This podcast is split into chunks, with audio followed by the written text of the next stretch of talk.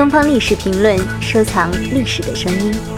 接下来，请听动画电影中国学派创始人特伟谈他在动画创作中遇到的困难。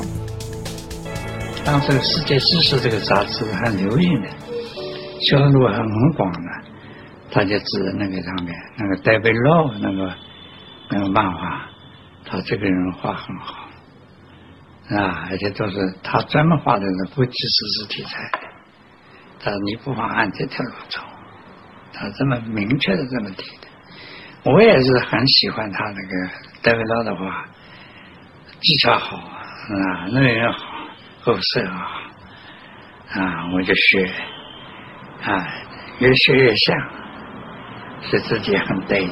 那个时候人家就说我的啊，特别是中国的戴维洛。然而不久，特委就对中国的大卫罗这个称号感到厌烦了。后来我听了这个话，也挺有不舒服啊。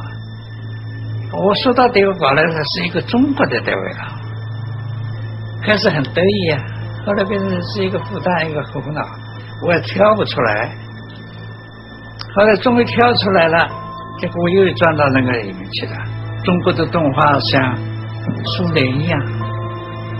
啊，甚至以为是苏联画的。更多精彩声音，请继续关注《东方历史评论》官方网站。